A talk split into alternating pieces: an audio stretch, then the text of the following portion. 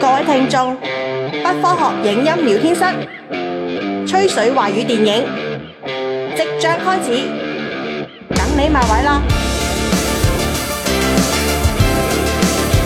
！Hello，大家好，欢迎光临今天的不科学影音聊天室，我是你们的好朋友亮八。哎大家好，大家好，我是维多利亚吴德荣。哎，今天我们又请来了丽迪老师。嗯、这次呢，前两天刚看完哈，近一个阶段的贺岁档的一部分电影，是不是？嗯，对，亮马老师为了这期节目可以说是煞费苦心，最近的片子都去看了。基本都去看了，对，直呼上当。我尤其是那个辛玉坤导演的热搜哈，然后最后咱再说说。按亮亮马老师的感觉来说，这热搜可以烂的上热搜，对对对是是，？真的这个热搜啊，我这是二零二三年我认为最上当的一个电影。咱咱不说是多烂哈，就特别嗯，烂，起码和你的预期。有很大的落差，对不对？对对对。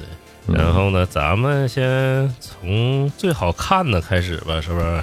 那这如果要从最好看开始，那后边听到后边的观众朋友是不是大家都跑了？你这个策略是不是有点问题？没有，最后再骂，积积攒一下情绪，是不是？积攒一下嗯，情绪，然后最后再把那个不好看的再再说一遍。嗯，那咱们就从最好看开始。最好看的是哪一部啊？最好看的就是近期呃还没上映哈，十五号正式上映。今天录制的时间和丽丽老师录制的时间是十三号啊。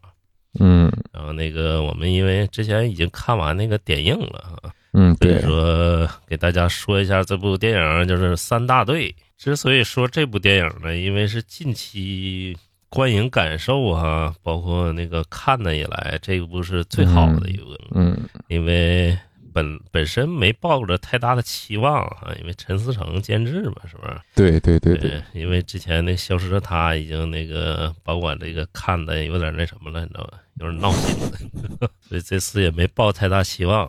然后结果去看了，哎，整体观影感受还真挺好的，是不是？嗯你看这个其实就是有一期节目里，陆毅金老师传授给你的心得。在你看一部电影之前，你不要对它抱有特别大的期待。你看完之后出来，你就觉得哎还可以。但如果你真的 对吧，对于导演和主创抱有特别大的一个一个一个期待和和一个怎么讲要求，你去看这部片子的话，出来你真有可能说觉得上当了。就是不抱期望，一看还真可以。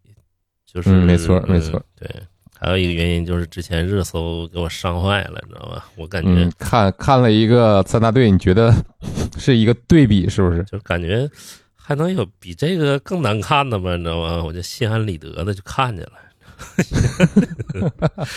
真的，这热热搜真是把我心伤坏了难说，因为你没看刀尖儿。啊！你看到家了 刀尖儿我没看完，我走了。啊？看一半儿走了。对，都已经又就是今年我忘了是第几次出现这种情况了，就是难看到他实在看不下去了。啊，令人发指的程度呗，是不是？嗯，没错没错，就是就很怀疑。对啊，咱们之前不也聊过一次吗？就风声究竟是陈国富和高群书谁出的力出的更多？这次我觉得，哎呀，这这算了算了，呃，咱们继续聊回来三大队吧。这是张译今年第四部上映的电影哈。嗯，第是吗？啊，对对对，第一个是满江红满江红，对，嗯呃，第二个是刀尖儿？啊然后第三个是无价之宝，然后第四第个四个就是三大队，对，就是吧？三大队，对。然后那个张译，反正说实话有点审美疲劳了哈，对张译，嗯，全年在起码在不管在大荧幕和小荧幕上吧，全年无休的劳模，从年初就开始，一直到年尾。嗯这嗯，点也是反正跟那什么有关系吧。对，跟资方选择的一些策略有关系，这个倒肯定不是演员自己的责任嘛。对对对，然后反正这次三大队呢完成还是挺好，出乎意料哈，因为 他、嗯，对，因为他这个原著我看也挺好改的，因为原著好像就是多少字，七千多字是不是？嗯，你看过呀？大致浏览一下子，它就是一个非常简短的一个小故事似的。啊，什么不是说什么这在网易连载的，是不是？对对什么报告局长，什么三大队的任务完成了，是吧？对，网易人间就跟那个一个纪实的小故事，但这小故事挺感人的哈，我就大概嗯，看了一眼。啊，所以说就是这次呢也看了一下这个整个电影哈，其实它嗯没有什么太花哨的东西，整整体电影里哈。对对对，就是实打实的，就是平铺直叙、娓娓道来嘛。平铺直叙，娓娓道来，里面就是整个片子的手法没有什么炫技的东西，你会发现哈，对对对嗯对，根本没有花哨的东西。对，没有花哨的东西，它整体上是呈现了一种咱们说非常纪实的手法哈。嗯，这其实也是很多观众们就电视剧感的来源之一嘛。这也是就是电影质感还稍微差一点，就是说白了，他重心也没在说摄影上，然后说他那个调色，说实话也是电视剧感的啊，就是他调色上也没有什么那个浓墨重彩的，也没有特别风格化的调色。嗯，对对，就是起码在视听这一块吧，相对平庸一些。但是他整体啊、就是做的最好的，就是他这个群戏真的非常出彩儿哈。没错没错，这也是我想，这也是我想说的。甚至是我觉得，他这部电影花钱花的最多，也不是说花钱最多，就是最重视的地方，可能都是刘欢唱那个片尾曲。对对对对，本来嗯看完这部片子两个多小时，我也觉得有点累嘛，就想就想赶紧走啊，出去抽个烟什么的。但是，哎，刘欢一嗓子起来，哎，给我拉回来了，嗯，就给我给我摁在坐摁在凳子上了。我就听完了之后才走的。那个片尾曲真好听，真不错。嗯，对对对，刘欢老师也是许久没唱，就是任何的没出任何歌曲啊，近两年是不是？嗯，对对，更不用说是和影视深度绑定的这种歌曲。对他一直在一个收徒教徒的状态啊，嗯他徒弟现在都非常出彩，赵雷呀、是不是？嗯，对，对对对，然后一等一批人呗，流行歌坛活跃的这批人啊，嗯，聊到赵聊到聊到赵雷，你是不是就想聊聊大兵？现在冰雪这么火，大冰就不聊了。然后咱说回来啊，这群戏非常出彩，它里面其实张译哈、只是一个引子，他演的完成度也非常好，嗯，张译的演技或者怎么着，我觉得这个肯定是毋庸毋庸置疑的嘛，这个很得心应手。嗯嗯然后他这个群戏为什么出彩啊、它里面其实三大队这个设置，就是几乎这几个人都是电视剧卡，是不是？嗯，张子贤、王骁，还有那个曹炳坤、对，曹炳坤，魏晨，对，对，除了魏晨啊，魏晨偶尔在电影里客串客串，是不是？就是嗯那种军旅题材的，是不是？对，战争题材的客串客串，其他人基本都是电视剧卡，但是他们演技说实话是非常过硬，嗯，是是，就是是这几个人在电视剧的剧集中都是让你过目难忘的几个演员啊。嗯，对呀、但是你就说回来，其实张子贤就这也算是不能算是电视剧卡，对吧？算是个电影卡。嗯、也是配角，是不是？对对，也是配角。这里面曹炳坤其实发挥的挺好的，嗯，谢若琳嘛，对对，他那个角色挺挺有戏的设置的。对他，而且他这个里他那个细节给的给的也好，一会儿咱们到人物展开的时候咱们再说。然后王骁那个他那个设置，其实跟他的人物哈、嗯，就是不算是特别出彩儿。对哎对对，他演一个邋遢的人啊，我总感觉嗯有点儿那个浪费了浪费王骁那个帅劲儿，那股潇洒的范儿，对吧？我跟亮马老师在之前的节目里也就很多次聊起王骁这个感觉，我俩的一致观点就是说，这个演员吧，虽然五官确实不怎么出众，但是那股劲儿，哎，那个范儿就是潇洒，就是帅。站那儿吧，你就感觉哎，这人还说得过去，是不是？嗯，对对，那个虽然他人设不出彩儿，但他演演技发挥的特别，还那个嗯非常好的啊。对对，而且这也嗯也有狂飙的忠实观众们的小彩蛋嘛。王骁的老婆也是那个高叶演的，然后再加上张子贤哈，张子贤这个演那个油腻的角色，其实就已经是那个他的业务范围之内了，是吧？嗯，其实到这次他也不能说演了一个油腻的角色，就演了一个油怎么讲有点有小聪明啊。吝吝啬吝啬抠门的对爱占小便宜的这么一个角色。对对，然后魏晨选的也挺到位的，就是一个愣头青啊。是是年轻人的那股嗯朝气啊，那股愣劲儿啊，对吧？给的都挺好的。你要让魏晨演深了吧，其实他也不好演啊。嗯，魏晨的演出我就看过，不是特别多。之前也演的就是基本上是愣头青那种角色，什么年轻士兵啊，然后之后之类的。嗯，富二代啊，叶硕一起来看流星雨，你看过吗？没有，加上杨新明老师哈、嗯，演的那个就是张译的师傅，是不是？对，老张，对，这就跟当年陈木胜导演说的似的，就是群戏，哎，这几个人就是组合到一块儿，啊，你把每个人性格突出，嗯，然后加在一块儿，这个电影就非常精彩了，是不是？对呀、对呀、所所以说这个也是，你刚才说那个虽然是行之有效吧，嗯，对？吧？但是也是我觉得说这部片子电视剧感这么重的一个原因，因为他把更大的笔墨都花在刻画人物上了。当然，刻人物刻画的是完全是非常成功的，我当然非常承认。但是就是他忽略了一个叙事的递进呐、或者是层级，这个就导致说电视剧观感很严重。然后还有个问题啊、没什么空镜，你知道吧？嗯，有一场有一场空镜，但是还在微微颤抖摇晃，让我觉得很诧异。就是那个谁呀、嗯程兵找到了那个阿哲的老婆，嗯，他嗯对对，嗯得知阿哲追凶完，然后然后不幸去世了，找到了阿哲老婆，跟他对谈那一场戏，镜头给了那个给了雨和那个竹叶吧，还是屋檐儿啊，对吧？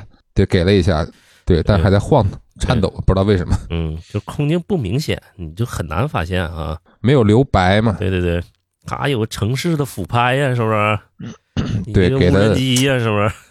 航拍呀，是不是？都都很紧。哎，航拍无人机有没有啊？就是他们去那个，就就就就就就就抓那个大勇和二勇那片儿，嗯，那片儿是不是有一个俯拍镜头啊？我就印象也嗯很少对，就是很少，你很难发现，你知道吗？这里嗯面就说爆裂点了啊，就整个 每个每一场戏怎么着前面都航拍，恨不是吧恨不得导演写着无人机。对对对，每一场都航拍机。呃，等会儿一会儿说说暴力点啊，也是挺有意思的一电影。嗯，它里面就是中近景特别多，你会发现整个电影充斥着中近景。是这个，哎呀，怎么讲？我觉得吧，嗯要直说的话，可能就是导演能力不足的一种体现。他采取了相对安全，但是缺少调度的这种镜头来呈现故事和影片。但是有没有可能是故意而为之呢？就是就是展现那种真实感，然后跟你靠近，嗯，跟观众展现这种更靠近真实感，其实你说的倒也说有道理，可是它矛盾的点就是在这儿。你展现真实感的话，嗯，当然可以通过这种方式来展现，可是你的故事并没有和你所想要的这种真实感很好的勾连起来。啊，对对对对啊，就是中段的故事，嗯，尤其是他们辗转几个城市追凶的故事，我觉得这一段的剧本设计是非常非常失败的，因为毫无情节和人物关系的推进，只是展示了一些怎么说城市奇观以及队友依次退场的这么一个过程，其实是对于整整体叙事或者怎么样没有帮助，也没有推进，对吧？嗯我我觉得是这样。对，确实没有推进啊，这点我跟你唱反调儿，但是看的呀，确实挺感动的，他把就是情感给你把握的不错，你知道吧？是是是是是，对这个倒是对是你如果怎么说？就是现场观众啊，从那个这几个呃队友的退出他的过程中，嗯就是泪点也挺高的，现场观众也是哭成一片啊。嗯，对我看那一场也是，唉，也是有人在哭，他就是。嗯，遇到了跟怎么讲，就就就就怎么说好呢？就是说他用这种很饱满的情绪填充了你的这个观影的空间，让你沉浸在这个情绪里。对对。但是如果你真的的走出电影院，你冷静的想一想，你会发现中间一个小时啥事儿都没讲，就讲四个队友、五个队友怎么退场。嗯了，对 对吧？对我一开始还以为就是一个要开始群像公路片了，你知道吗？对对对，没错，我也也是这么以为的，嗯以为是公路片群像，大家说几个好朋友、老兄弟嗯合力追凶，给凶手擒拿归案，对吧？你这个其实是挺嗯、往上扬的一个走向嘛，但是没想到中间他居然花了大段的笔墨和篇幅，让队友一个一个离开了。这种东西，你起码说，你说像《西游记》，对吧？那也是很多朋友看完《西游记》，其实也是仔细想之后，会对《西游记》的情节会有诟病。嗯，就比如说感觉设置重复呀，或者怎么着，但是起码它每一个它里边都有不同的人物关系的展示以及事件的展示，对吧？嗯，你比如说嗯打白骨精是一种一种，对，虽然都是唐僧遭难，但是打白骨精是一种呈现方式。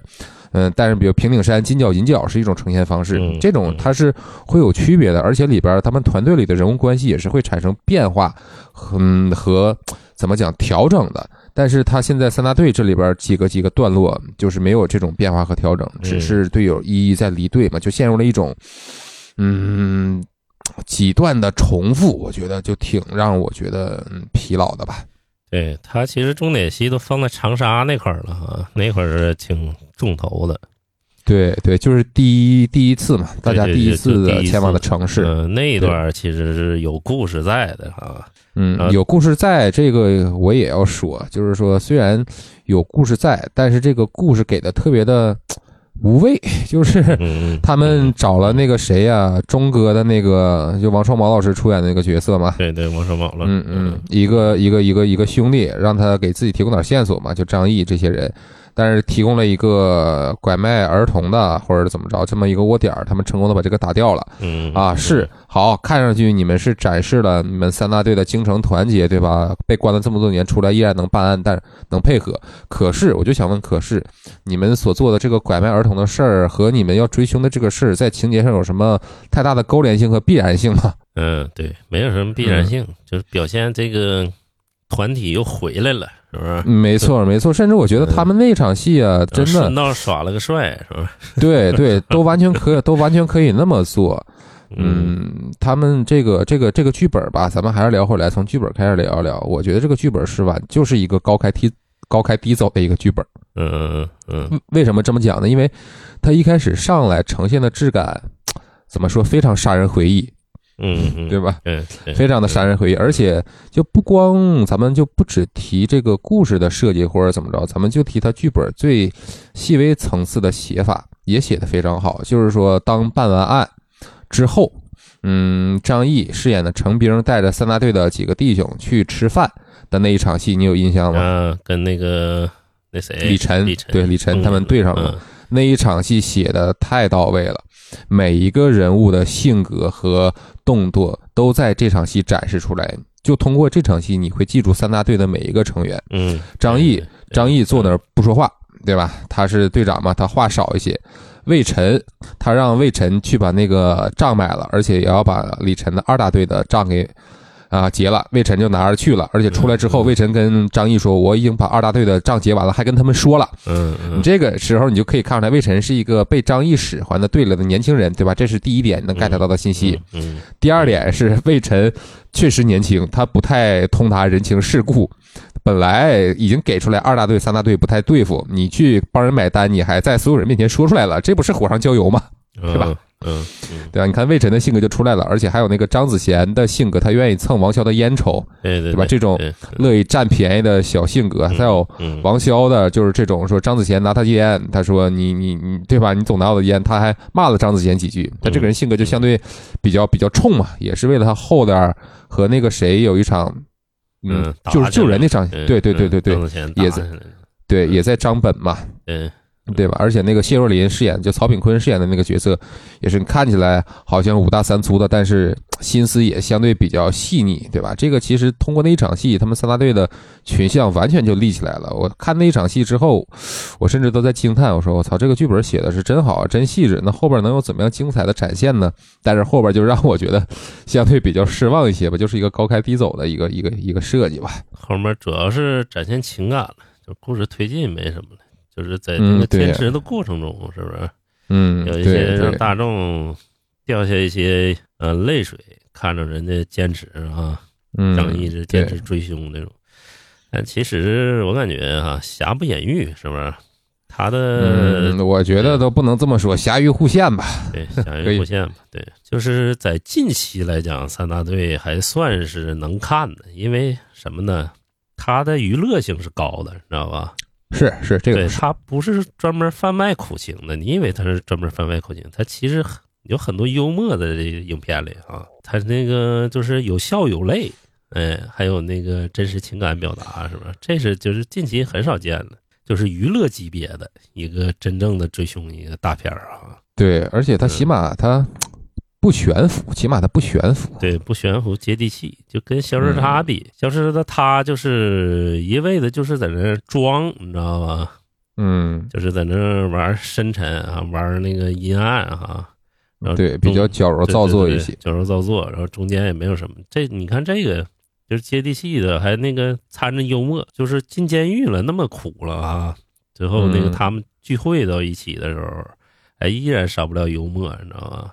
嗯，少不了就是有泪有笑，那几个哥几个在一块儿那种。嗯，对，这个我认为是挺难的，近近几年都少见着。嗯，是是是嗯，这个就嗯，真真实啊，不做作的这种呈现，这种调性，确实是这几年少见嘛。对对对，少见。尤其是跟陈思诚的上一个作品做一个对比，你会发现这个东西真的很真实。戴墨的导演，反正不说手法吧，是吧？手法可能是现在没自己风格哈，但嗯，它呈现来的娱乐程度和这个节奏，它最起码是好的啊。节奏是这，节奏挺好的对，这个编剧也是张继。对他那里面你发现就是废戏很少，就是矫情戏少啊。嗯，我倒不这么觉得，就是矫情戏少，嗯也还可以吧。但是废戏少不少呢，我真不 是这么觉得。我觉得废戏太多了，可以砍掉嗯可以砍掉一个小时的废戏。就刚才咱俩说的，解救被拐卖儿童那场戏，那场戏完全可以挪到他们哥几个刚从监狱里出来，然后团聚的那块儿去做。对对对对，这是一，还有二是王骁和那个谁曹炳坤在那个嗯大排档，就是解救被流氓骚扰的那些女孩们的时候，那场戏也可以挪到我刚才说的那一场去做嘛。它功能就完全可以叠加嘛，它不用再单独的另一场出来进行无谓的重复嘛。嗯嗯嗯，反正我觉得那场还行，就是把那个嗯、曹炳坤能引出来，嗯，曹炳坤这个人写的确实很好，细节给的很好。对，一开始成程兵刚出来，曹炳坤其实不认可自己还是个警察嘛，或者也想跟警察这种日子离远点，管他叫兵哥。对我以后来为都群情激昂的都去了，你知道吗？还真有一个人放弃了。对，这个后来他又重新，后来他又重新认可了这件事儿之后，你就发现这个曹炳坤对于张译的称呼变了，就是从兵哥变成成队了。对就是这种小的细节，我觉得这个剧本给的很好，但是大的结构，我觉得哈嗯，是不怎么样。而且他就是曹炳坤的人，就是认可之后，而且还是坚持到最后，你知道吧？是一个坚持到最后的人啊，嗯，是，最后才放弃。他如果不得病了，我感觉他还能坚持。嗯，因为就是他们也是从咱们从现实角度出发吧，其实就他们两个的人生际遇比较像嘛，都是已经没有了家庭，也没有了别的事儿。如果真不得病的话，那曹炳坤肯定会跟下去。对是老哥一个了。而且有几个精彩的地方，我认为监狱那场戏精彩，但是监狱那没几场戏？监狱的戏其实也也没有意义，也没有意义，真的真的。对于我来说，你觉得监狱里边戏好看吗？它有功能吗？内地监狱片很少啊，我也看的挺过瘾啊，在监狱那几个。啊，对，这倒是，就一一种奇观展示，它肯定是对对对，完成了奇观展示的任务嘛。哎，这个吧也是尴尬的点，大家也都知道，你，不可能拍的像《监狱风云》那么劲爆。对吧？对对对所以说你拍一个警察入狱，你也能想到啊，中国的大陆的监狱很文明，你不可能里边打架呀，或者是哎，你说就是通过三大队那个看啊，真是挺那什么的。现在就是挺宽松的啊，审查的。对嗯尺度确实是比以前放开了一些嘛。对，放开了不少，我感觉都啊，就是这种戏嗯都让上了。但它里面有几个就是那个不同点哈，比如说王大勇被抓住那场戏啊，群众给他嗯一顿揍嘛，是不是？对，正义执行，为嘛，对，嗯，它是一个完成度比较高的一个完整的作品。对，近期还算还算可以看的啊。对他想传递的情绪啊，想表达的东西都展示出来了。只不过是对于我个人而言，我觉得剧本是有很大的进步空间。嗯，在你这三大队应该能打几分儿？你感觉咱们队打打一个七点一二左右，我觉得是 OK 的，是 OK 的。嗯，就是我完全嗯我完全抛弃我的职业属性，如果我真的是一个普通观众，我觉得三大队给一个七点二左右吧，是可以的。我感觉完成度啊，就抛开技法说，然后说那个跟《涉过愤怒的海》哈，我去嗯对比了一下，呃，曹保平确实有几场戏挺神的哈。嗯之前那个咱们说那个《涉过愤怒的海》哈，嗯、但是我感觉三大队的就是平衡性要比《涉过愤怒的海》要好点儿啊。嗯，平衡性是何谓平衡性呢？就是能照顾到娱乐，知道吧？就是它是一个娱乐片儿，就商业。啊啊啊！那我那我那我懂你的意思就是那我懂你的意思完成度。就是《涉过愤怒海》，上次你聊的嘛，是不是？我也没聊。嗯我感觉《涉过愤怒海》最后就是转折上是挺生硬的，你知道吗？是，比如说他那个小细节啊，比如说追凶十二年嘛，哈，就是那个张译在这过程中，一直没有放弃。对对对，一直没有放弃。他那个最后抓着那个王二勇的时候，你看那个那场戏，那场戏给他，他那场戏确实是太好了，全片的高光给他太饱满了，那场的情绪还有音乐啊什么的，对对对，对真的很够。嗯。然后最后他在那个派出所的时候，要是张译嗯那个问他说他招了嘛，然后问那个警察，嗯，嗯，然后他说这不用招嘛，现在 DNA 比对上，对 DNA 比对零口供也能定罪了，哎，你就会发现整个时代变了啊，是是。其实豆瓣里边一个短评，我觉得写的挺巧妙的嘛，嗯就是说张译这些年其实自己也被困在过去了嘛，对对对，就是他对外边的变化或者怎么样，他他他一也没有察觉到他在过去那个牢笼里没有没有走出来嘛。就直到他最后站在那个路口的时候，你就感觉是人生徐徐向他展开了新的一幕，但是他应该何去何从呢？他也很迷茫。就跟那个曹炳坤说的是，就是他有执念是吧？执念太重，我嗯我执对我执，对对 对，我执。然后最后他也挺迷茫，但是我感觉就是最后一场戏还是挺矫情的啊，我个人观点啊，嗯，就是他出来之后，我感觉就是结尾要是直接就是哎，报告局长啊，三大队完成任务就完事儿，是吧？不不，我觉得反而这个是更进入人物的真实吧。是吧？就是这嗯这是就是为什么我觉得这部片儿剧本这些细节或者怎么样处理的好，但是结构有问题，就是因为他这些细节给的是真的好。你就想张译，其实你说白了，他最后为什么不放弃呢？他这个事儿，当然了，咱们是从正义的视角出发，他是作为一个正义的警察，对于真相的一种追寻和探索。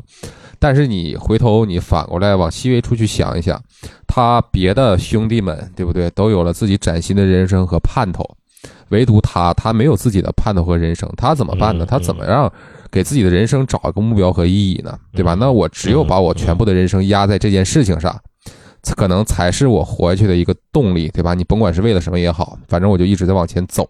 但是真的当这个事情完成了之后，就是我的西西弗的一个大石头突然不见了，那我应该怎么办？嗯，对吧？他嗯他他确实他应该迷茫嘛，所以我觉得这个点其实给的很好。他不光是有作为英雄的一个神性，他也有作为就普通人，我突然所有的意义感、目标感消失了之后的一个独属于我个人的一个迷茫。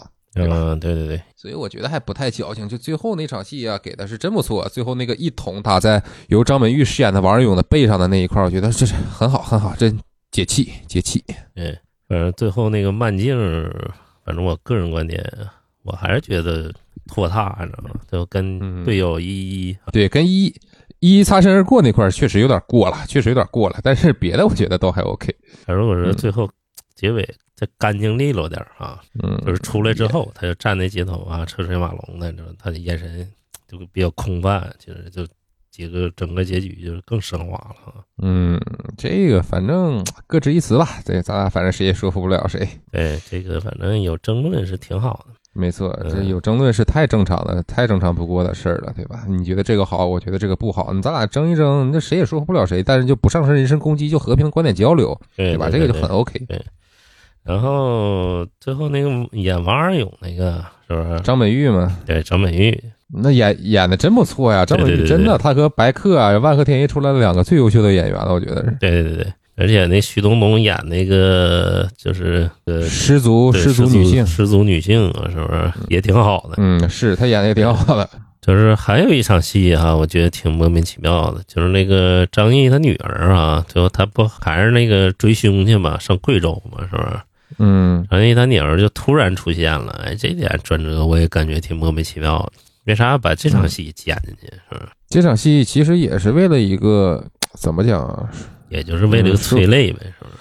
对，说抒情也好，说煽情也罢，就是他那个时候，他女儿不刚通过他的微信好友吗？嗯，他发现他的女儿名是小雨点儿，你这样不就一下你会想到那个第一幕的时候，他们去追凶的时候，那个车上的广播啊说小雨点为他的爸爸点了一首《少年壮志不言愁》嘛。嗯嗯嗯嗯，对，张子贤还还打趣儿呢，说嗯这个小雨点是不是你的姑娘啊？然后张译一把把这个东西给关关掉了。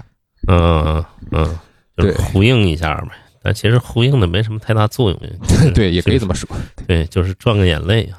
反正三大队哈，咱们就是聊这么多吧，是不是？对，是一个侠鱼互现的片子。喜欢这类题材呢的观众呢，就建议可以去电影院看一看。而且尤其是音乐哈，片尾曲真的不错，真不错。就冲片尾曲都值回这个票价，我我真的是这么觉得。对，十二月十五日正式上映啊！这现在我们看的是点映，现在全国但是现在对大范围点映大范围点映，基对跟正式上映没什么区别。对，近期我感觉最有强势的一个片子了，我估计能卖半个月啊，这片子。嗯嗯，差不多对。等月底月底之前吧，等那个金手指啊，还有几个狠片上之前，我觉得也就看看三大队。对对对，也就看看三大队。对，咱们最后再说说陈思诚哈，就陈思诚嗯现在真是一个品牌了，是不是？是是，就是今年两部票房爆棚的作品啊，我估计三大队现在也不用说，肯定也是票房肯定爆啊。有可能吧？对对对对，嗯，就是陈思诚现在真是很赚钱的一个个人品牌了，就是是，他本身就不用说他监制啊，但是他也要把它露出来。呃，陈思诚就是挨着骂，你知道吗？还得赚着钱啊，这种状况啊，就是导我觉得演陈思诚心嗯态太好了。你看前两天他去也是路演做宣传的时候嘛嗯，对对对，还带着那场，嗯对对对，还带着带带着大家说喊说刀在手杀陈狗。我觉得就一个人能有这种心态，对吧？你说难听点儿是。人不要人不要脸，天下无敌。你说好听点儿，就是说脱面自干也好，或者怎么着也好，就心态很那个。对对对，陈思诚心态嗯真的很好，就是嗯一是心态好，大再有一个作品交给大众了啊，人家就不怕被骂啊，怎么说都是行。是，而且也是这么多年，我估计也是被骂的淬炼过了，就养成了这么一个强大的心态，确实很健康。看他这个心态很阳光。对，而且陈思诚还有个问题啊，还有个挺大一个，就是一个能把握票房的卖点和脉搏，你会发现啊，嗯，嗯。就是《消失的她》哈，主打一个东南亚啊，呃奇观嘛，算是，然后这那个预告片能吸引你去看。三大队呢打的一个就是呃警察入狱啊，这个大尺度的一个卖点啊，对，然后还有一个追凶这么一个卖点，就是陈思诚现在非常厉害，把这个大家想看的点全给抓住了。嗯，对，对于电影市场的这个号脉号的非常准。对，好卖好放真是准，而且他嗯对年轻导演扶持，你会看他为什么出监制啊啊，老是他站台，他就是把骂声，就算这部片儿失败，骂声都集中在在在他自己一个人身上了，是不是？对，没错，嗯没错，他也知道自己这个招黑的体质嘛，成了归功于导演，那对个对吧？嗯不成呢，全是我陈思诚自己的毛病。我觉得这个也也挺挺不错吧，嗯就保护导演啊或者怎么着，对吧？利用自己的这个特质也挺好。对，所以说陈思诚现在让我其实挺改观的哈，之前那么招黑的一个人，对，是一个目对目目标非常坚定，手腕也比较成熟的这么一个很好的一个商人。他是真是会就是完成商业电影啊，嗯，真会把握商业电影命脉的一个。对呀、一方面是这样，他会这对吧？他会把握的很准；另一方面，你回头你出来，他做营销怎么样？他也非常懂现在的观众们，对吧？吃哪一套才能把更好的把现在这个他的作品营销出去，真的很成熟，很成熟。对，就哪怕你对他的人品啊或者怎么样作品再看不上，起码这一点我觉得是有一说一是很厉害的嘛。他还能不能导演了？我我觉得可能他是不是没有那么多的精力啊，或者是怎么着？嗯而且现在这种模式今年其实也是印证成功了嘛。嗯，是一种可以行之有效的一种方式。对对陈思诚保驾护航，对对吧？其余的嗯年轻导演来进行一些创作也 OK。对他从误杀开始啊，一直打磨这个形态，是不是？嗯工，作室是的这种是，形态，现在就打磨的挺好啊。甚至从唐探那会儿，从唐探宇宙开始，他就已经做了一种呃多元的商业化的尝试嘛。嗯，电视剧其实就培养一帮新导演啊，就唐探电视剧，嗯，把戴墨不就培养出来了，是不是？嗯，陈思诚今年也不大吧，四十出头吧，今年。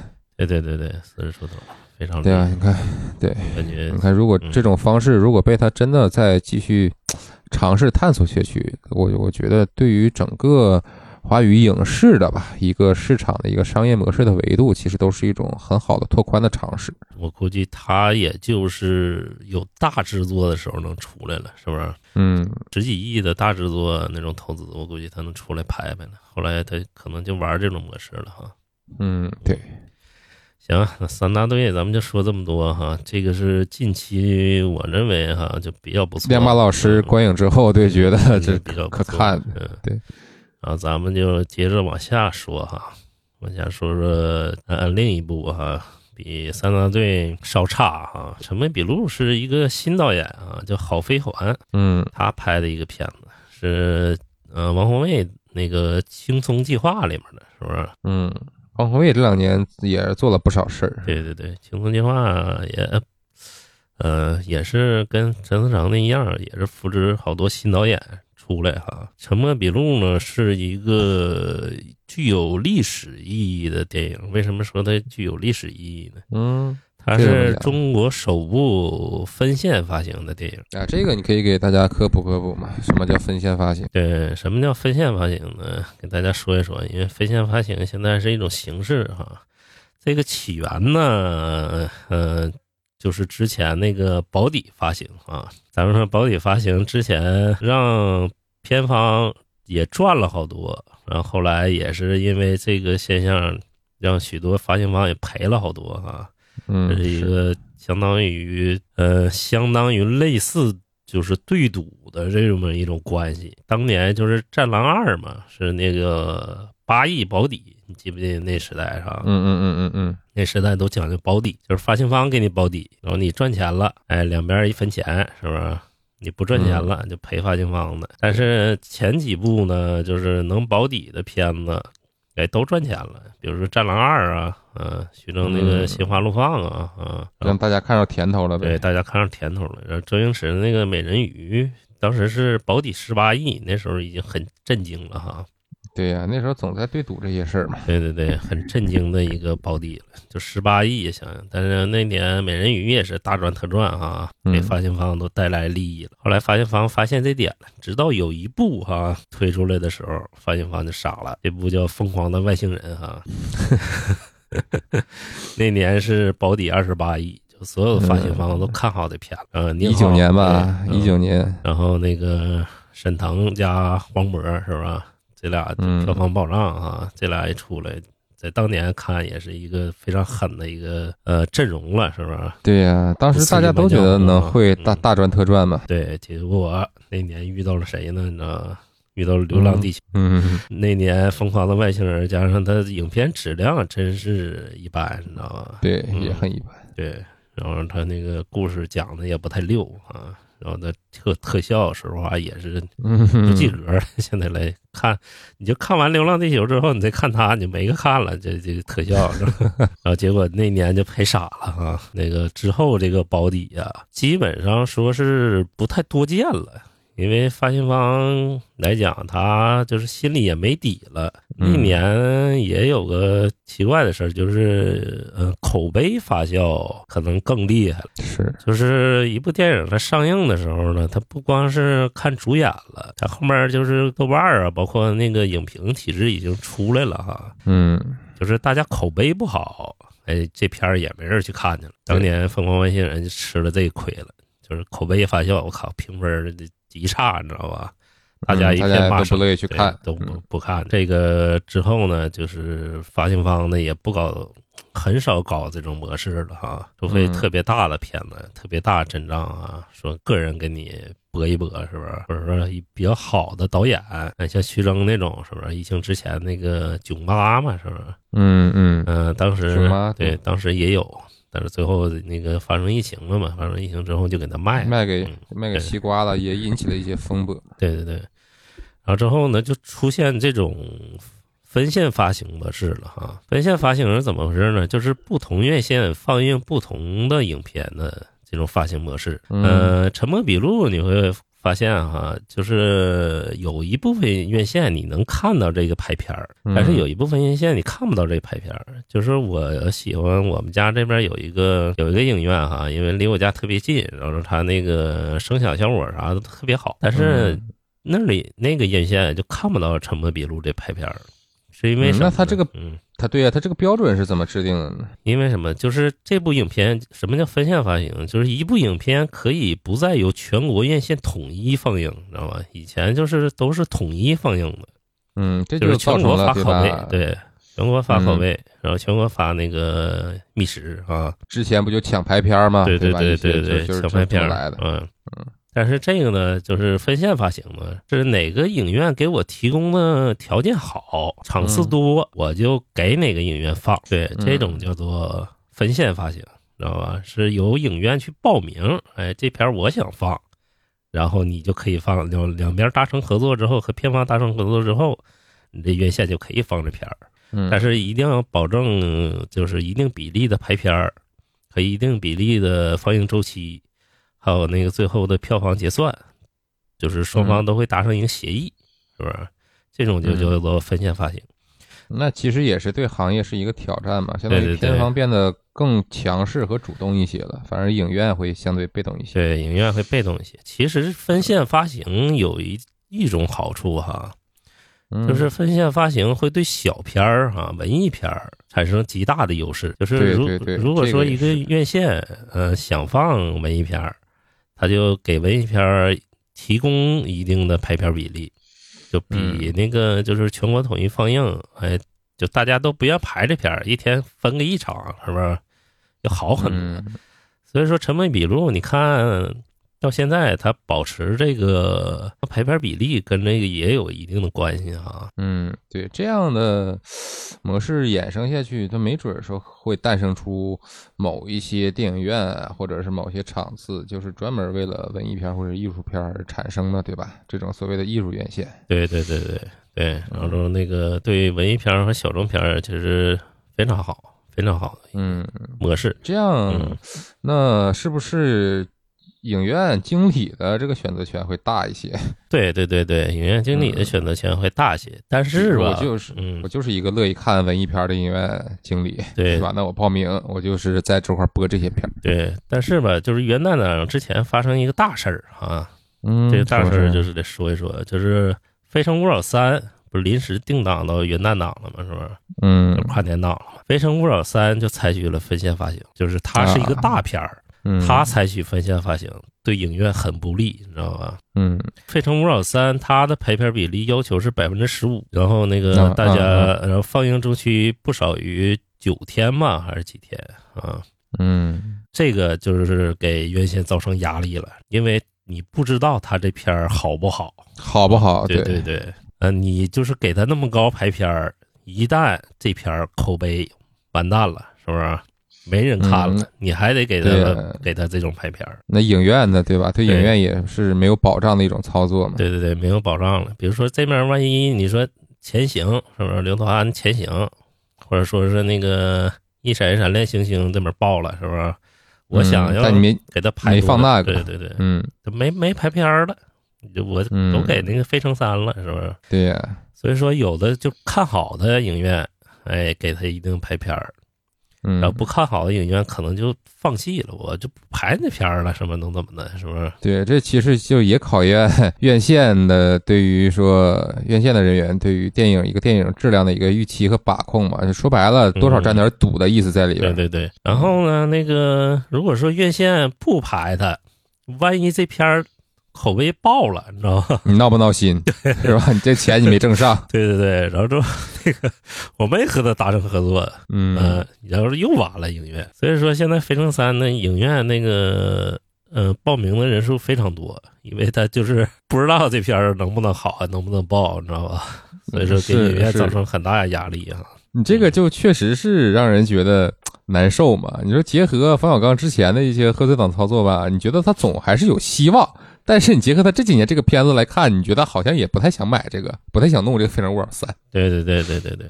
嗯，所以说现在就是给那个院线造成了很大压力。就是元旦之前，《非诚勿扰三》一这么干之后，嗯当时就是都想这么干了，你知道吧？啊，就是一闪一闪亮星星也分线发行，就是出呃金手指也分线发行啊，年会不能停也分线发行。嗯你想想整个下来哈，如果说都分线发行，都都搞这个，就所有影院排片密度会非常高，你知道吧？是是是，就会导致什么结果呢？就是小片儿没有生存余地了，你知道吧？嗯所以说当时迫使两部影片提档了啊。第一个是《怒潮》，你知道吧？嗯，就是马玉科他那个导演那个《怒潮》提档了，提到那个元旦之前了，你知道吧？不是提档了好几天，嗯然后那个让那个照明商店也提档了啊，所以说大家都害怕这个，你一旦就是所有的就是这些元旦大片儿都分线发行，那你这帮片儿都没生存空间了，你知道？对呀，全给挤压了。对，嗯然后那个现在呢，其实就是《非诚三》做分线发行，其他片儿还是全国院线放映啊，统一放映。嗯这个还好，其实未来也不知道会不会再采取这种形式哈、就是利于有利于片方，但是不利于院线了，是吧？嗯，对，而且其实这嗯，观众好像也不是那么的有利。对对对。比如说我家附近这个影院，那他就是不想放这些片儿，那我想看，我还得跑挺老远去看。看，因为我就是看《沉默笔录》的时候，嗯我就跑丰台看的，是不是？因为我住那嗯那嗯那你是没少跑，嗯，因为这边没没有那个没有影院放映，你知道吧？这边已经没有影院放映了，只能上那边看去了，是吧？对然后之后就把这片儿看完了，这就是那个所谓的分线发行，对吧？亮马老师也给咱们做了一个科普。对，这就是分线发行，然后说那个这个大家了解一下就好，然后很可能未来，呃，对观众有什么差别呢？呃，很有可能未来就是大家在喜欢的院线看不到自己喜欢的片儿了，你知道吧？就面临这种状况了，所以说大家也是注意这件事儿哈。嗯，看看吧，看看吧，就看看飞天发型会在会发展到一个什么程度，对吧？这因为也是刚刚刚出来这么一个事儿，在国内。院线老板是不喜欢这么干了啊，但是有些那个片方也不太喜欢这么干。你像这个近期卖的特别爆那个《一闪一闪亮星星》啊，这片儿我也不知道为啥现在这么神啊。一个电视剧，一个电视剧改电影哈，然后那个现在就是预售已经卖过一亿了，预售卖过一亿，你想想，嗯，挺可怕。超越《唐探三》了，那年都，那这是春节档啊。然后那个就是它现在由分线发行变成了全国统一发行了，这种你就会卖的更爆一点嘛，是不是？嗯行，然后分线发行大家就了解这么多就行，然后就对以后观影啊，还有什么选择上有一个把控吧，是不是？因为你会发现嗯离你家近的电影院可能那个没有这片儿，没有这片儿，是嗯，你就不要怪电影院了，是不是？现在就是都是片方搞这套，或者说他们搞这套哈。但是这种模式，我感觉就是文艺片儿和小片儿都利用起来是最好。那咱们接着说说《沉默笔录》这片儿哈，《沉默笔录》这片儿是呃郝飞环导演哈，郝飞环导演之前。嗯、我看过他几个学生时代的作品，嗯，怎么样？嗯、学生时代作品我看过几个，嗯就是跟他这部其实他这部里面带有浓重的之前就是他学生作品的影子啊，就是《沉默笔录》这个片子呢，它前三十分钟啊，就是讲的挺乱，前三十分钟基本上都是在铺垫，但是你不知道他在讲什么，然后，特别乱，特别乱。但是后来就是案件发生之后，他整个就捋顺了。然后那个他后面基本上都是讲的顺序都非常好，呃，这部完成度其实还不错。最精彩的就是他结尾，结尾其实是神来之笔。但是他作为一个新导演呢，他里面有几个东西挺灵的哈，因为都是轻松计划的，王宏卫他们监制，他们和孔大山什么的都是一批的，就是新导演小聪明特别多。然后这部里也有体现啊，那灵光一现的地方是吧？嗯，而且里面这不有那个张宇主演的，张宇演演技是真的好，我感觉就是他是中国性格演员里面就是现在非常顶级的男演员。然后这部电影呢，讲述了就是一个挺古早的一个事儿，就是那时候你记不记得有一个联防队这一说啊？啊，联防队很早了嘛，这部电影就讲那个联防队的故事。当然了，现在就没有联防队了。那时候是呃，早年间就是中国警力不够用，你知道吧？嗯就有些村子呀、镇子呀，他自己会组建一些联防队，然后那个把那个村民哎组织起来，然后自己就是保护自己的村儿。呃，发生什么案件的时候，然后自己村儿的联防队回去做一个简单调查，再移移交给警方。讲述的是那个年代的故事。然后他是那个张宇是这个联防队的队长，然后他就去调查一个他爸。就是莫名其妙就死了，他就一直在找这凶手。然后随后呢，这村里发生了连续的，就是一个狗莫莫名其妙死了这个事。有人杀狗哈，对，有人杀狗，那太残忍了，这这对对，角度切的也非常新颖。嗯、有人杀狗之后呢，就是杀的还全是白狗，白颜色的狗。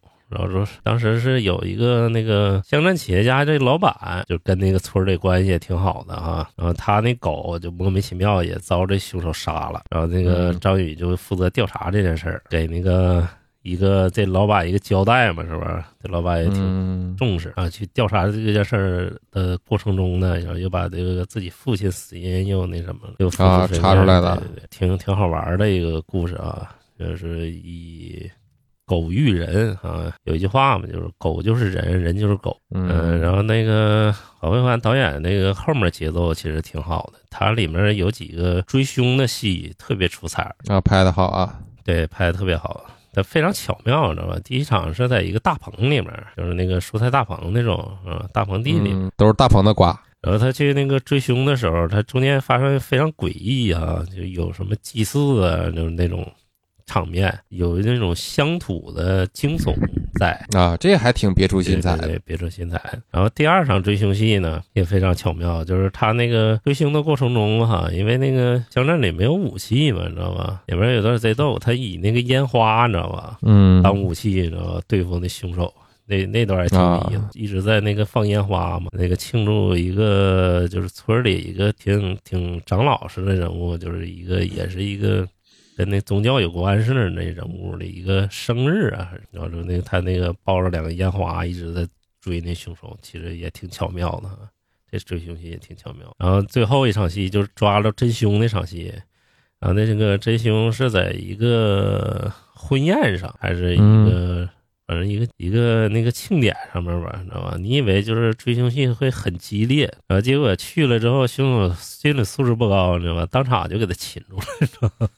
嗯你 以为是会是一个就激烈的戏，你知道吗？结果一下就把这个凶手擒住了，非常简单直白，你知道吗？你会发现就是又写实又有意思，它里面有好几个点，而且它这个跟那个曹保平那个《涉过分度海》一样哈，嗯有一个弑父的这么的一个内核在。啊啊啊，对对对，然后他是就是在那个追查父亲的真相里面过程中，然后把他父亲的形象一点点推翻，你知道吗？啊，就不是说原来呈现出来的那么一个感觉，对吧？对，推翻重建。带着观众重新认识一下，对，然后最后那个影片的隐喻，哎，就是张宇的角色还不是他父亲的亲生儿子，嗯最后是他那个他妈一个很好的朋友，也是他很尊敬的一个，就是就是一个长者的一个儿子。然后最后他妈让他嗯披麻戴孝，一个隐喻嘛，但他没啊明说，你知道吗？然后最后啊结尾就是张宇跪在两个坟前，你知道吗？啊 挺有意思，一个是他爸，一个是这个他生前这个长者的，你知道吗？坟前，最后就影片就结束了。嗯其实非常巧妙，构思也很巧的一个。然后里面还有好多什么，就是私采，什么就是采矿场啊，你知道吗？然后导致全村都遭遇到洪水的这个侵袭，然后嗯很多反正也是挺大尺度的那个年代的一些事儿啊。他这里面也有些毛病，有些就是新导演的问题在，就他这置景还有些镜头挺稚嫩的，知道吗？嗯、具体体现在它空镜上，知道吗？它它这里面就用的空镜非常多，然后还有一些有一些慢镜啊。张宇在那个一个相当于悬崖上一个山坡上，顶上撒那个纸钱，慢镜非常多，但是这种慢镜，其实我感觉是十分没必要的，你知道吧？嗯对啊对啊对对对。拖节奏嘛，掉节奏就。是一直在这儿掉节奏，然后拖节奏，然后说那个前面还剪的乱七八糟的，然后就是这样。但其实他的构思是挺巧妙的，是一个看的还算可以的一个处女座吧，是不是？嗯，十分满打几分？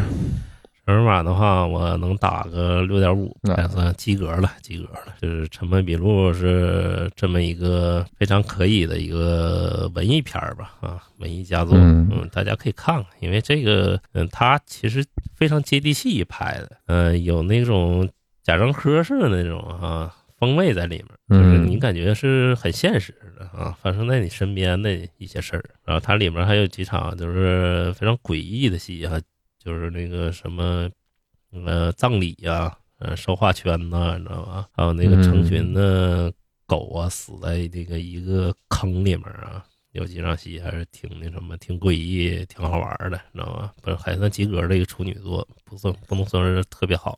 之前他学生作品其实进步非常大了。嗯、这里面要说的是张宇哈，其实拍这片儿的时候，张宇在那个刚拍完《我不是药神》的时候，你知道吧？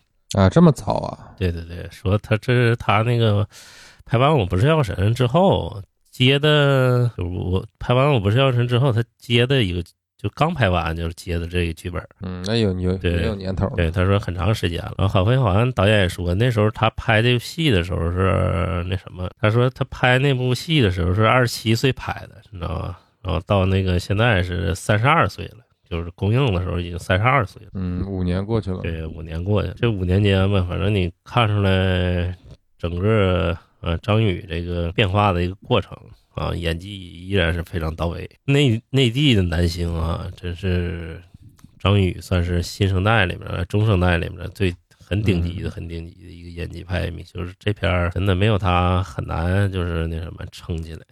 嗯、就因为有他哈、就换个主角都不能演的这么好，尤其是最后一场戏。在那个坟前那场戏，你知道吧？他就是笑中带泪啊，有一种苦笑，然后还自己还那什么，整个世界都崩塌了那种感觉，你知道吗？这情绪给他饱满呗。对对对，情绪错综复杂，你知道吗？最后那场戏，就是又笑，然后又有泪，你知道吗？他其实 一直在笑的，但眼睛还是那什么的，眼睛还是流泪的，你知道吗？那确实相相对难诠释一些。然后豆瓣儿里有个有个说的也挺好，说这部电影就是一个精神弑父之旅。啊，一次次的弑父之后，就是这个主角要么就是那什么，要么就是凤凰涅槃啊，要么就是嗯走向何处。咱们就是要么就是成了，要么就是垮了，对吧？这无非就是这两个结局嘛。他一直在里面寻找，就是自己被父亲爱过的证据，然后亲子关系存在的意义，啊，它里面就是主要着重的都是写这个。嗯，那很古典的一个母题啊。对对对，然后两者之间还就是他两者之间还做了一个对比啊，他父亲和那个就是他那个长者的一个非常好的这个做了一个对比，就是他父亲是一个十恶不赦的，在村里哈没有什么口碑的那个人，最后那个啊那里面那个就是那个长者跟他非常好，长者叫周胜奎哈。这人最后哎死了之后，倒成为英雄了，你知道吗？然后大家有时间可以看看，因为排片儿不算多。嗯，呃，贾樟柯监制啊，王国卫导演《青铜计划》里啊，那个也是有历史意义的哈，分线发行的一个电影啊。嗯呃，在那个分线发行，确实对文艺小众片儿啊带来了一定保障，其实非常好的啊。嗯下一个片儿就是《爆裂点》哈，《爆裂点》是林超贤导演哈，许久未见的纯港片儿。爆裂点》你会发现这片儿疯狂至极哈，就是嗯，他怎么讲呢？疯狂疯狂在哪儿？他在香港现在定定义为三级片儿哈，一个香港三级片儿居然在大陆公映了啊，这个啊，这个确实是破天荒了啊 呃历。史难得啊。而嗯且这个场面极其血腥啊！我就是我从来没见过这么大尺度血腥的片儿，就在内地能够用。现在审查确实宽松，这部片儿血浆四溅的，什么断肢、烧人，你知道吗？嗯就是大批量的毒品场面，知道吧？喂人毒品那种场面，呃，非常炸裂啊。他这个片儿呢，你可以看到许多老港片儿的影子，有一些你像呃跳灰呀、然后还有那个力王那导演叫蓝乃才，他的暗渠呀、基本上都是这部这种呃黑白之间，然后在黑白之间挣扎，然后直到就是两边都人员都非常失控，你知道吧？最后嗯乃至疯狂的这种状态的这种警匪片儿，知道吧？非常老派，跟林超贤其实自己就是导演的那个《野兽刑警》啊，不知道你看没看过啊？有点相似呗。对对对，很相似。最后就是那个呃黄四儿啊，不也是最后杀红了眼了吗？跟那个谭耀文，你知道吧？也是嗯几近那个疯狂、癫狂的那种状态啊，最后一发不可收拾。但是爆裂点这个就是动作场面非常多，你知道吗？就从头打到尾，就你很难看到就是现在警匪片儿能从头打到尾的这这么一个题材的了，你知道吗？确确实也不容易。对，只能在香港电影里看着。其他的，你看现在好莱坞电影基本都是呃那个就是急速追击，你知道吗？嗯那种呃就是孤胆英雄那种片儿哈，或者说是什么退役的 CIA 特工是吧？复仇的 那种片儿是吧？基本上现在都是这种动作片儿。但是你看那个《爆裂点》不一样，《爆裂点》是一个纯纯的警匪片儿哈。啊，还很原汁原味，回归港片传统的这种感觉，是不是？对对，它纯纯的警匪片儿，你会发现它基本上跟那个超级英雄片儿差不多了哈。这这个大反派就根本就不把警察放在眼里，然后直接就报复警察，你知道吧？就把警察这不这不才应该是一个反派应该有的素质吗？爆雷点其实前面哈、讲的挺顺的，但是林超贤这个部有有一个特别大的问题，嗯就是他的剧本吧支线太多，呃，左一笔右一笔，左一笔右一笔，你知道吗？啊，没有很好很利索的给它整合起来呗。对对对，他支线太多了。他写完这儿，哎，给你来两笔字儿，就比如说他那个张家辉和那个陈伟霆，他俩是主线嘛，知道吧？嗯然后说那个他顺延发展出来，哎，梁老师又有一条线啊，梁老师演了一个泰国来的制毒师，然后这条线吧和主线其实融合的度吧不算是很高，你知道吗？我也不知道为啥要加这条线。梁老师这儿这条线呢，然后那张家辉他儿子又来了一条线，你知道吧？嗯就讲他儿子怎么捣乱，你知道吧？怎么不听话。然后那个梁老师的女儿又来了一条线，你知道吧？反正各种线就穿插着，就是东比东一笔西一笔，就生怕你看不乱。就是你已经看得很乱了，你知道吧？真的，普通人你会看得非常乱，你知道吧？非常乱套，非常乱套，有可能人物关系你都捋不好。但是我就看这么多年港片儿啊，就这种级别来说，我算是还还算是能捋得清的了，你知道吧？就东一笔西一笔。陈伟霆中间还大半段没出来，你知道吗？有一大段他都没出来，净讲那个支线的故事。这里面还有一点就是反派的戏，你知道吧？反派还有派还有一条支线，你知道吧？那就没什么特别大的必要对，就讲述反派和那个国际之间的国际犯罪组织之间有还有一个斗争哈、就是你你做编剧的话，你想想就支线这么多的情况下，你还能可以写成一个电视剧。它就融合在一个电影里了。就是看的人非常、非常累，再加上打斗非常多，你知道吧？对吧？你说你这种调性的片子吧，你就简单只给一些。你说你玩这么多花里胡哨的活干什么？你就刚才说这么多支线，真的让我想起了毕志飞导演的那部《逐梦演艺圈》，对对21条二十一条支线同步交织，同步进行。这个，嗯，哎呀，对，就是每个人物不是这么拍。对，这每个人物你都能讲一笔，就这种状况了。每个人物都有他背后自己的故事，你知道吧？这个呀，嗯我觉得虽然我也没看呀，但是我就听你说的，我就是揣测嘛。这为什么他这么操作？其实就是为了掩盖他主线叙事的孱弱无力，对吧？他就通过就更多的支线来来补足自己的时长也好，或者叙事也好，就撑呗，对对对，是不是？对，有这种感觉有这。个可能，也有跟那个片名哈。后来我发现这个片名为什么叫爆裂点呢？其实你感觉就是没什么太大关系啊，跟那嗯，也有可能他他想讲那种蝴蝶效应那种方式啊，就是通过这么一件事儿，大家状况都改变了，或者说是你像爆裂嘛啊，旁边肯定有支线，各种支线，嗯，反正是这么支线这么多，我觉得就挺爆裂了。对对，挺爆裂。再加上他打斗戏非常多，哎，打游戏多到什么程度啊？就是让你非常累，心非常累。看完了之后，你就感觉就是，哎，累的我都不行了，你知道吧？呃还打呢，你知道？这片长片长多长时间？呃，片长是一百三十八分钟，嗯两个多小时两个多小时。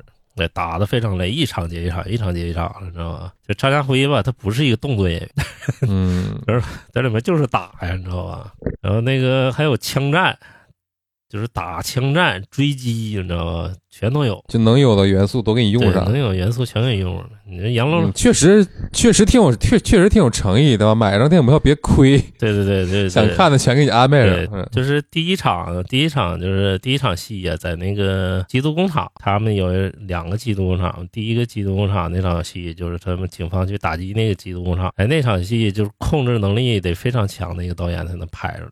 就是林超贤这个拍的不次于《红海行动》第一场戏，呃，打的非常爽，嗯你知道吧？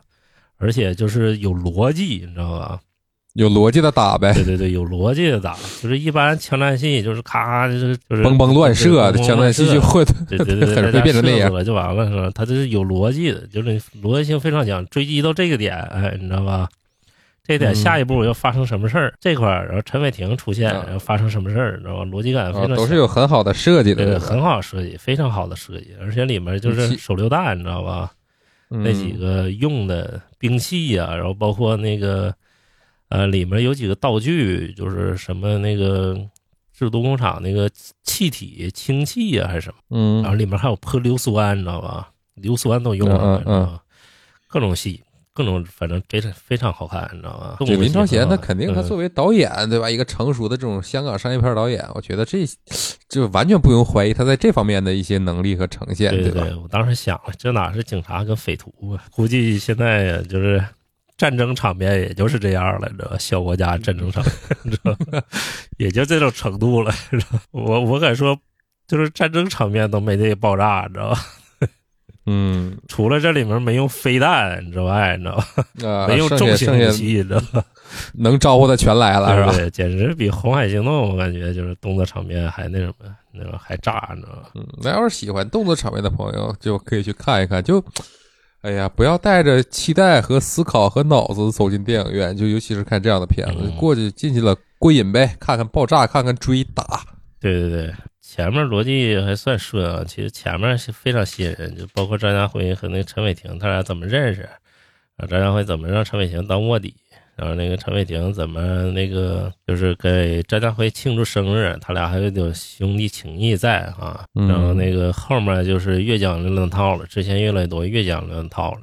其实陈伟霆这部电影里面发挥的真不错，你知道吗？陈伟霆，我之前真没看过他演电影。嗯，这个这里面他其实发挥的真真可以，演出那种哎有点坏，还有点可爱，你知道吗？那种感觉。那你你别说，跟他的气质还挺符合的。他本人我感我对我感觉就是这种气质。对对对对对对，非常好。嗯，然后最后其实有一个大毛病，这这这动作戏太多，打的有点累，就是到人演演员都没张罗累呢，你一个观众，你说你累了，你要不要点练？这 个打到最后真的有点累，就是一个半小时之后啊，就是那个陈伟霆去呃找他那个陷害他那个人，一个坏人啊，去他那个摩托车店呢，还是摩托车维修厂，然后那块儿其实我就打的我有点累了，你知道吧？啊就，有点坚持不住了。每天决斗，观众也累了，英雄也累了。对对对是，嗯，我前排那哥们儿甚至出去打了个电话，然后回来看来了，然后最后那个最后一场戏就重头戏，呃，前面整个警队呀、全都被这坏人就是给那什么搞死了，你知道吗？嗯这场面极其那个血腥啊，然后那个牺牲非常之惨，然后最后张家辉就是怒了啊，一个人。只身闯入那个就是另一个制度窝点儿去找那个大反派去了。嗯，他一个人，哎，和陈伟霆他俩把整个这个大反派的这个毒窝搅得天翻地覆？前面你说这么多人去打去，这打击这帮人，你知道吗？没什么没找效果。没 早找他俩。张家辉一怒，这家一进去，全给他们那个打击了，你知道吗？嗯，但是最后一场洞穴戏的动作戏也是非常好，也是非常好的动作戏。然后最后这个确嗯确实挺牛逼。嗯，然后最后有一个点就是，为什么我也不知道为什么，就是他那个大反派说出了一句话，你知道吗？家人最重要，你知道吗？这怎么这每个就变成家人侠了？对对对，家人最重要啊！有个又又有一个原生家庭的一个那什么了，你知道吧？又一个嗯哼，卖点了，不是就又有一个主题在了，是不是？但是这这这我感觉挺牵强的啊，挺牵强。嗯所以说里面有几有几块儿吧，张家辉的儿子或者怎么，但整个这跟他们也没关系，家人最重要了，你知道吗？家 人对，然后那个反正爆裂点嘛，爆裂点现在开分是呃六点五，不，现在已经达到六点五分了哈，降到这种程度了。其实我感觉还是可以看的，因为这个片儿，呃，老式的比较那个老派一点的这种，对，而且再再再再加上一点，你也确实你是喜欢港片儿，对对对，喜欢港片我也能看进去。然后呢，就是老派和新派相结合的一个电影嘛。然后那个林超贤拍片儿一直都这么疯狂啊，就是讲说就是人性最后怎么失控了，然后怎么疯狂了。对，超前拍片儿就是超前，对对，呃，林超贤很擅长拍的，其实和他之前的那个呃线人呢，基本上都一样。然后包括他野兽刑警啊，基本上都是这种风格。啊，这还是熟悉的味道呗。对对对对对对，对，就失控点儿的那种警匪警匪片儿啊。他这里面就是那个各种场景航拍就非常多啊，各种大场面嗯场景航拍就非常多。他这个东西吧，和他之前拍了一个叫《火龙》哈，那个其实质量是差不多的，就是嗯拍的有点失控吧，不是很那个把控范围内的一个，呃，也不知道他这个总导演呢是控制力到底有多那什么哈，就是控制的范围到底有多大。还有个导演叫唐维汉嘛，也是一个新导演。嗯、总之这片儿反正港片迷去看看吧，其他人就别看了，其他人就别看了。喜欢喜欢动作戏，喜欢看打戏的，对，喜欢去看打戏的看一看吧。嗯，没想到反正打这么烈，反正挺血腥的哈，挺血腥。三级片儿是不是？能到大陆上映，林超贤，你想想，呃，给内地电影做出了多少贡献，你知道吧？才能迎来这么一个结果，是吧？但是里面有一点非常值得称道啊，怎么讲？就是警察的形象是非常正的啊，非常正的。嗯就没有丝毫动摇的啊，就不是里面没有说什么黑警啊，或者说这种出现啊，警察是非常正的，这点也是就是好的一个点吧，能上能到大陆上映的一个点。爆裂点，咱们爆裂点说完了，嗯说说下一部让亮妈老师咬牙切齿的一部影片，对，真是我今年看过最烂的一部电影了啊！就还是那个话，因为你对这个导演对这部电影对期待太高了，你要是真的放平心态，你重新看不一定会有这种 感受。不是期待太高了，这个辛坤拍出了一部网大，你知道吧？真的拍出了一部网大，就是网大的怎么讲这个不是你先你先别继续啊，你这个词你要你得跟我和听众朋友解释解释，你为什么网大感从何而来呢？网大感从何而来网？大就是它的这整体呃制作上，它就像网大，你知道吧？它就这么次啊？对对对，这么次啊？对对对，调色也不用心，呃，场景置景也不算太用心，嗯，然后演技也不算太用心。里面演的最好的居然是袁弘，你知道吗？袁弘，哎，说到这儿，说一个说一个题外话啊，说到袁弘，突然想起来，你知道袁弘现在在 B 站上给大家讲艺术呢吗？是吗？不知道。对他有一个号，他他他他不叫袁弘，叫一个什么什么玩意儿，想不起来，会回头找着了，我在评论打出来。反正他给大家讲讲艺术，讲的还还有两下子，还挺有意思。呃，一个影后啊，搭配一个宋阳啊，宋阳今今今年也提名金鸡奖影帝了嘛，是不是？嗯就两个人都是相当好的演技，他俩是也是分饰了一个比较重要人物。但周冬雨啊演的真油腻呀，你知道吗？先啊是吗？先从周冬雨说起，周冬雨演的太油腻，本身他就不像职场精英，你知道吧？嗯，这个咋说呢？上次也是有观众给咱们留言，我也确实想了想，是咱们对职场明星精英不应该有刻板印象，他愿意演的当然可以演。板印象，她在这里真的不行，你知道吗？这是这里面嗯他没他没诠释出来呗，那那那那种范儿。，对他这里面的范儿啊，全靠服装撑着，你知道吧？穿着西服，哎，小西服，你知道吗？哎，我就是职场精英那种范儿。他拿的腔调他都不对，你知道吧？他就是嗯，显得怎么着，还是之前那种特别气势弱的那种腔调吗？对对对，气势弱的腔调，知道吧？然后他他也没没有说是那个，就语气上啊，说是特别坚定，知道吧？他就演的油腻，我就感觉这人就是这么油腻呢，你知道吗？演的特别油腻，我也不知道这个油腻感从何而来哈，就看着他，我就感觉这个他就跟这个人物，他就不是这人物，你知道吗？他就不是这人物，而且里面转折非常硬。他是一个自媒体主编，你知道吧？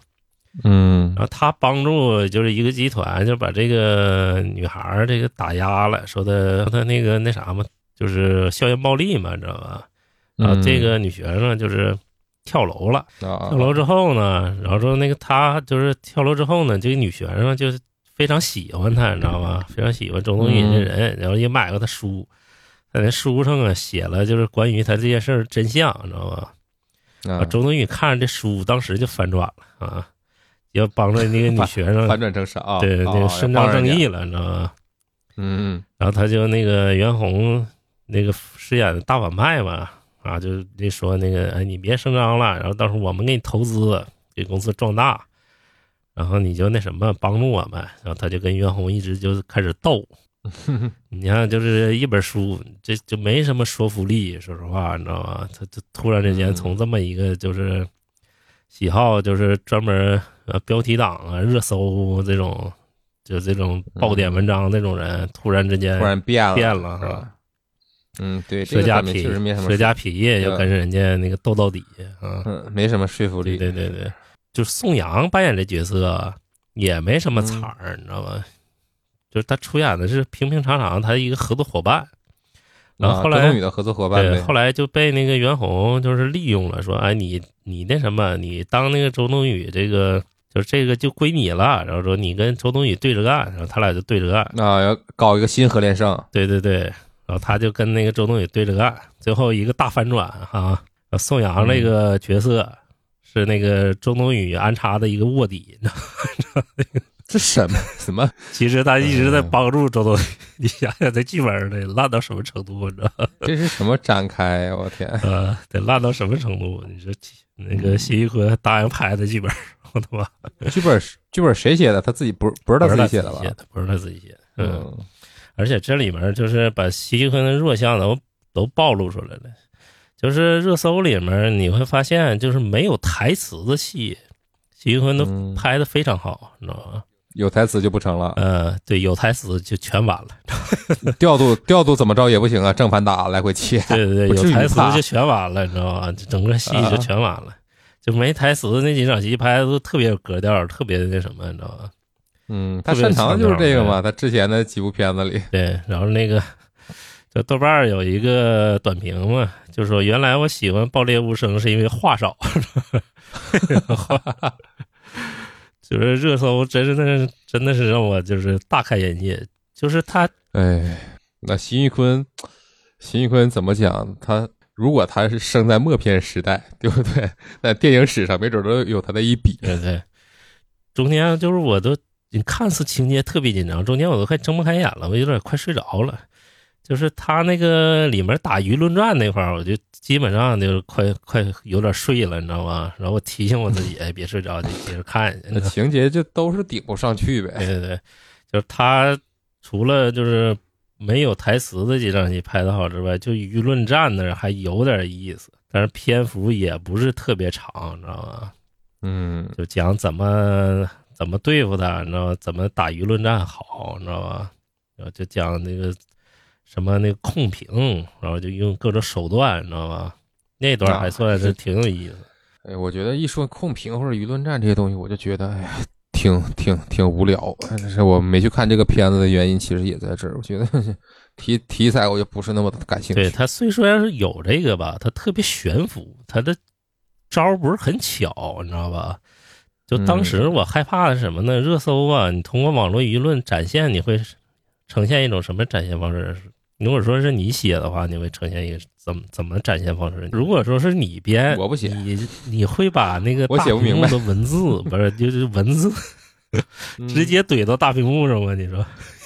这个确实，确实难，确实难，因为它这个片子也不是像就比如说咱俩上一期聊那个《我是谁没有安全的网络》那嗯种调性的片子，对对吧？对，它嗯它毕竟还是一个立足于现实的这么一个片儿。你如果真把网络世界或者怎么着，用一个虚拟的空间啊，或者一个意象具体呈现出来，大家又觉得操，你这个有点过于意象化了，不是那么现实，你就很难掌握到掌找到这么一个很巧的一个度，对吧？而且你说回来，这个东西也不是编剧考虑的，你导演、美术你干什么？你们应该琢磨这个，你不应该问我。对，然后热搜就用那种最笨的方法，就是把字儿给你，就是 屏幕给怼到大屏幕前面，你知道吧？他嗯拍的就是字啊儿，全是字儿，你知道吧？然后娱乐站里啊边其实就有几其实还有一个是做法大家传播的过程是拍了那个嗯有一段展现。还有一个做法是那那个片儿《网络迷踪》，你看过吗？啊，对对对，看过桌面就是儿那个东西电影，对对对嗯对对对，那个形式也很巧妙嘛。你如果想呈现当代互联网的生活或者怎么样，你通过这种方式呈现也 OK 嘛，对对对，对吧？嗯你现在就听你说的，它呈现了一个四六不靠，就就就就就很尴尬的一个东西出来。对对对，很尴尬，非常尴尬。哎呦，最后反转也尴尬，你知道吗？然后人物也嗯空洞，就所有人物都是特别空洞的，你知道吗？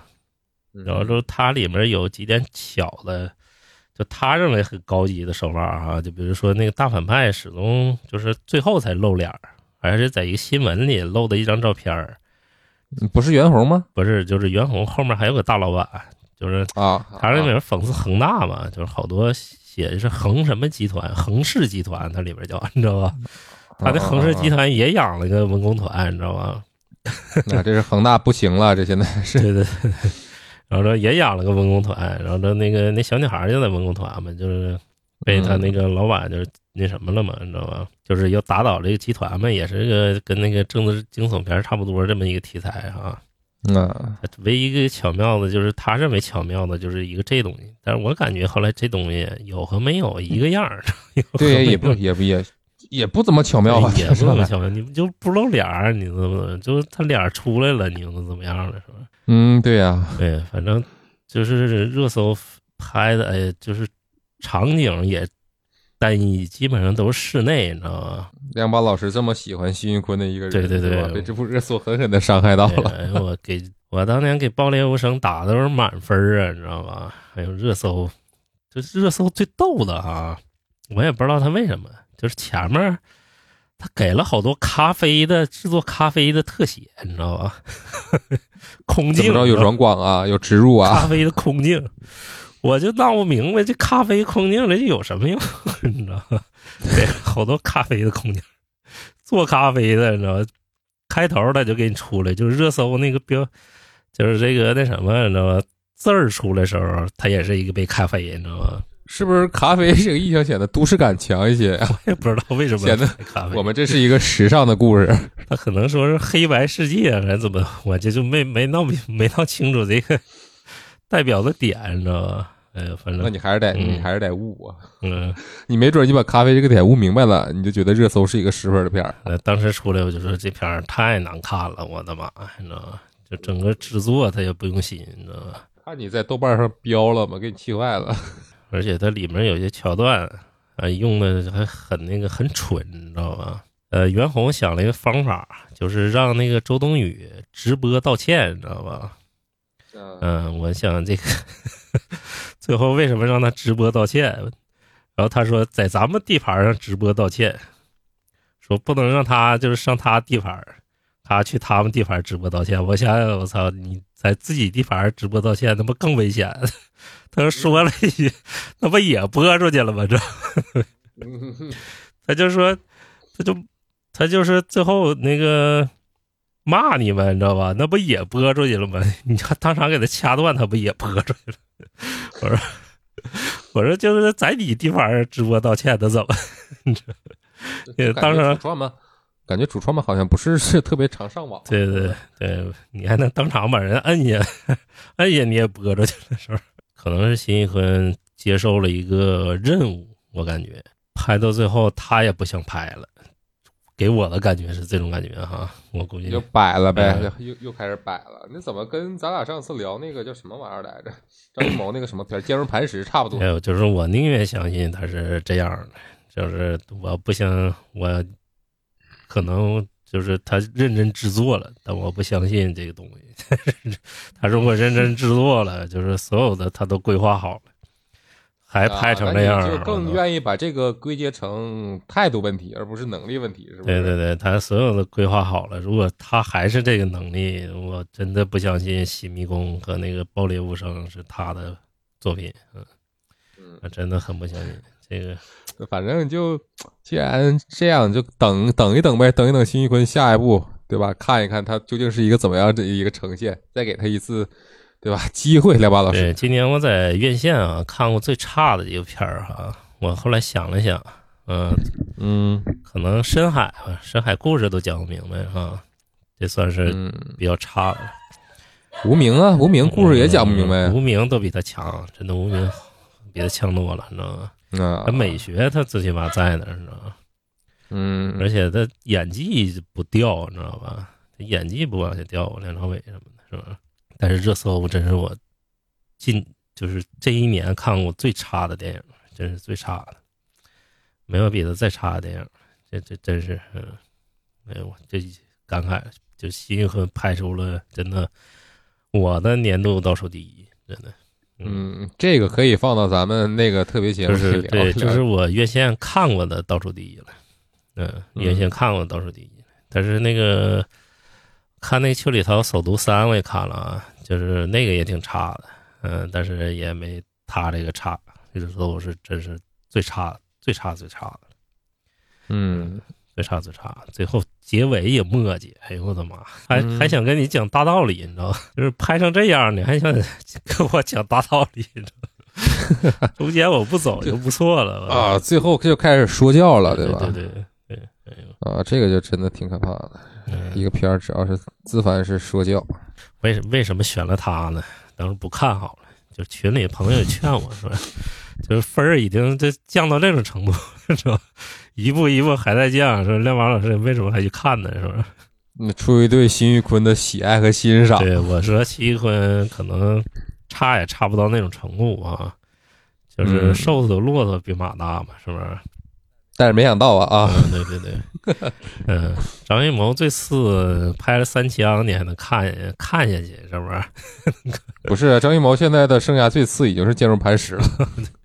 那你你也能看下去啊，嗯，不让你睡着啊，这片儿是真真中间一度就让你睡着了，嗯，嗯啊，就是剧情关键情坚如磐石，我后来我看到最后当喜剧看的了，我都对它剧情就是热搜的剧情还拖，你知道吧？还还对，还相信一点，热搜剧情特别拖，它是它是一百二十一分钟，知道吧？啊，一百二十一整整两个小时，就是我感觉它的故事一个半小时完全能讲完，你知道吧？嗯，就是这其实我也挺讨厌的，嗯，就现在动辄片子就两个小时起，我觉得时间真太长，对坐腰都疼。对，它是一个特别简单的一个事儿，你知道吗？就跟嗯他，对你刚才不也说了吗？就感觉就没什么事儿，对对对没什么复杂的事儿。对，他剧情简介也写的详细一点儿，真的，就完全就完全就跟剧情简介一样，你知道吗？他剧情简介现在这个剧情简介是讲的比较含糊的，就他剧情节奏特别拖，所以说导致我中间一度就想睡了，你知道吗？有几场感情戏还磨磨唧唧，你知道吗？就特别磨叽，特别拖沓，你知道吗？嗯，所以说，嗯、这段就聊到这儿吧，是不是？近期咱们看过的这几部哈，嗯，对，我就看了一部啊，这本来这亮马老师也是跟我说，建议你就看看三大队得了，别的你也对甭看了。别的不用看了，没啥必要看了。嗯，嗯简单就是总结总结吧，是不是？啊，大家对，近期这几部片儿评分儿，嗯、也不算太高，我估计这里面三大队应该是落分儿落的最高的了。对，评分就确实挺参差嗯。，对对对对，嗯、近期嗯、跨年档之前吧，三大队应该是口碑最好的，能到月底吧，是不是？月底差不多跨年档是最后一波了，今年二零二三年也就结束了哈。嗯，一年又要过对了。，然后我们跨年档结束之后，呃，结束之前吧，咱们就出一期，就是总结一下，是不是？今年总结一下整体的，是不是？对吧？这对，反正总结总结吧，总结总结。对对，总结总结今年院线整体的一个状况哈。对，今天脑子有点他妈跟不上，感觉要生病，反正大家都担待。嗯，对对对，我这也是，嗯也是年底是身边最近甲流啊、支原体啊什么的不不是多嘛，嗯，我就感觉嗯，操，我好像有一点儿，一会儿录完我再吃个药去。感谢大家吧。然后最后跨年档那几部咱们再总结了之后，今天就结束了啊。对对嗯，整体月线就这样。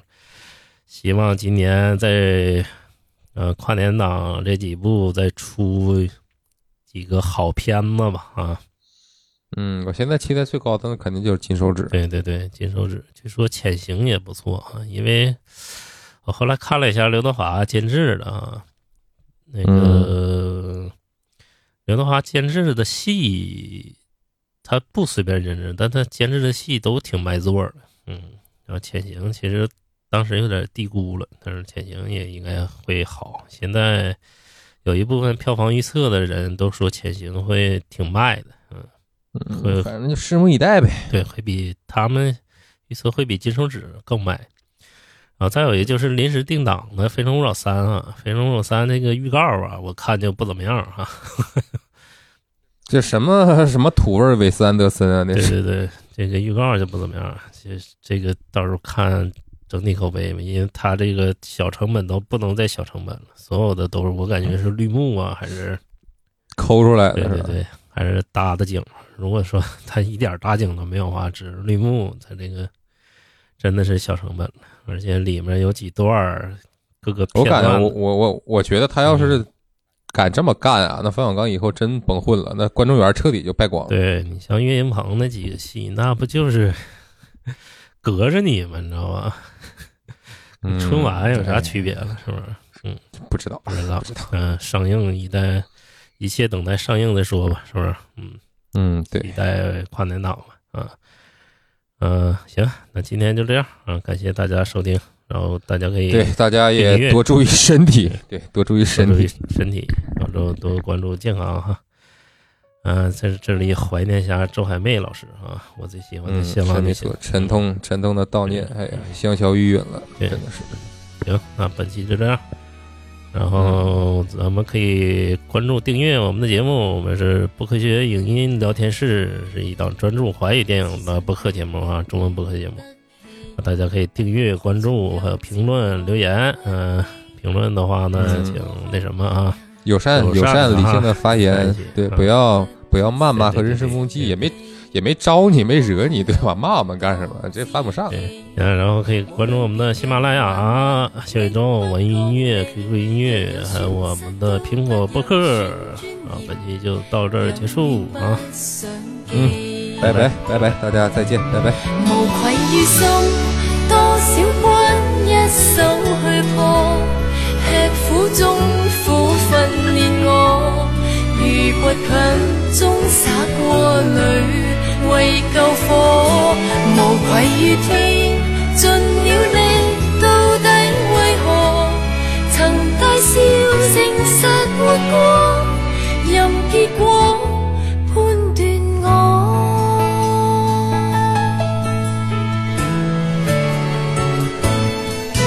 終於愛情有多慘，並未求情人开眼，运势中求全，自细已经很惯，紧绷这牙关。假使结局也可拣，宁愿任残留回忆都失散，但也经得起天意再刁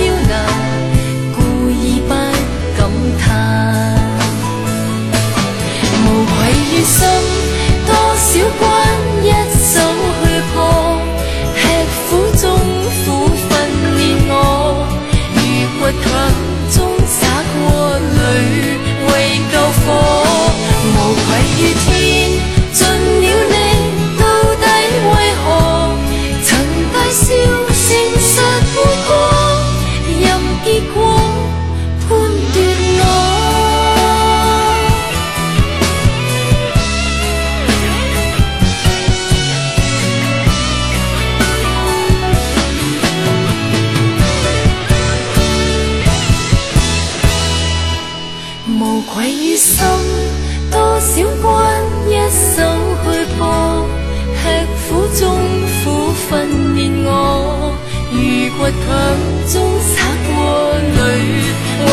洒